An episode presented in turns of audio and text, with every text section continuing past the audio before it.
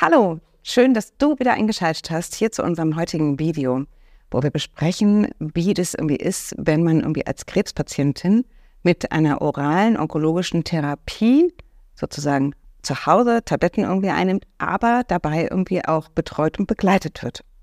Und wie das genau im Detail funktioniert, das erzählen wir dir irgendwie jetzt gleich mit meiner ganz tollen Kollegin Magda, die ich heute hier ins Studio gekriegt habe, die mich aus der Fachapotheke Onkologie kommt. Magda, ich freue mich so mega, dass du da bist.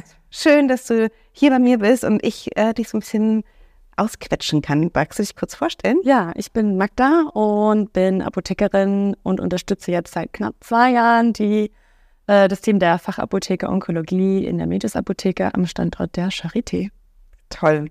Und wir starten direkt mal gleich mit der Frage, was ist eigentlich genau das Besondere an dieser oralen onkologischen Therapie? Was, was passiert da konkret?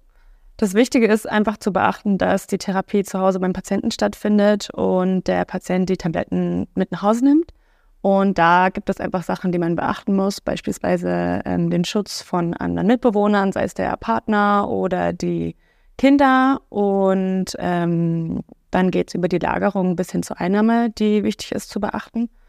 Ähm, und das Wichtige dabei ist auch, dass die Wirkstoffe von einer oralen Therapie im, gegen Krebs auch ein hohes Wechselwirkungspotenzial haben, sei es jetzt mit anderen Arzneimitteln, die man einnimmt oder mit Nahrungsergänzungsmitteln oder auch Nahrungsmittel, zum Beispiel die Grapefruit ist dann ein wichtiger Kandidat.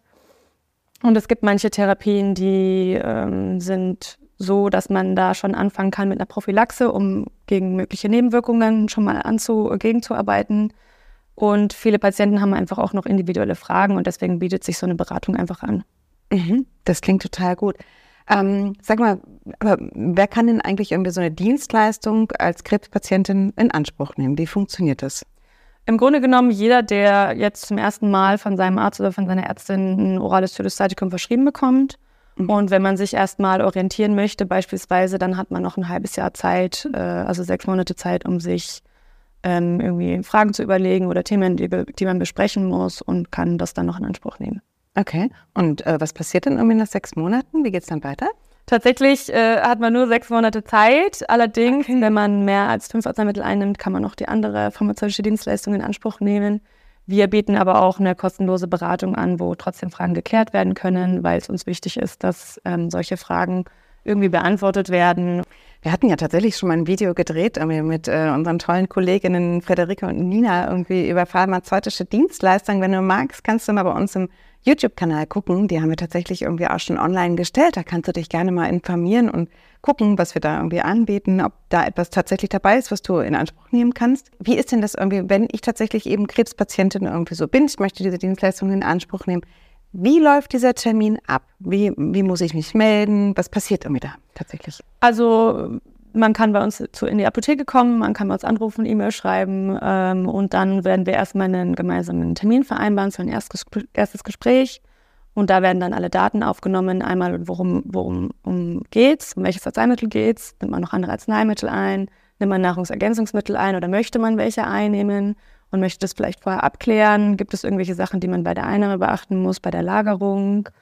Ähm, und es wäre wichtig und schön, wenn die PatientInnen auch noch ähm, Arztbriefe oder Laborwerte mitnehmen, weil das auch noch mal ein bisschen mehr Einblick in die ganze Situation, die gerade besteht, äh, gibt. Und dann äh, wird dann alles auf Herz und Nieren geprüft und geschaut, ob es Wechselwirkungen gibt, ob es äh, Nebenwirkungen gibt, die man schon mal beachten muss mhm. und eine Prophylaxe gestartet werden kann.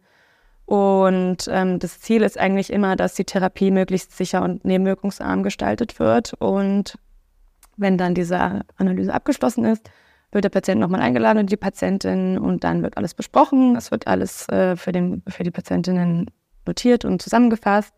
Und ähm, wir haben einiges an Infomaterial oder wichtigen Seiten, über die man sich noch weiter informieren kann. Und gegebenenfalls gibt es dann auch einen Arztbrief für die behandelte Ärztin oder für die Onkologin. Und deswegen ähm, fassen wir dann auch nochmal ein, ein Schreiben zusammen. Und dann hoffen wir, dass wir alle Fragen geklärt haben.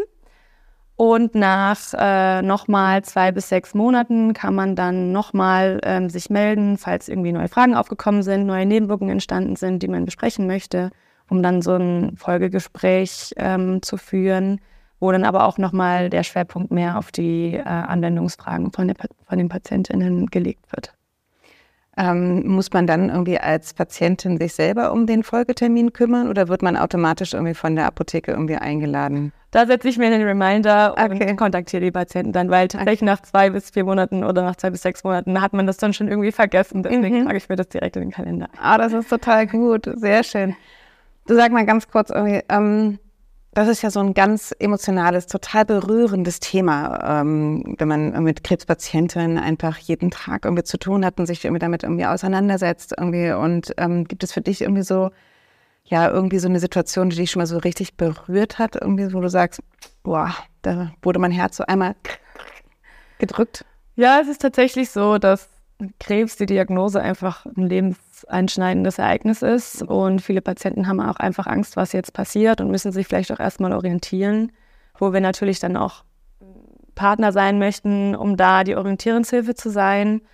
Und es gehört halt einfach Emotionen zu dem Thema dazu und auch viel Empathie und Zeit, die man sich nimmt, um alle Fragen zu klären.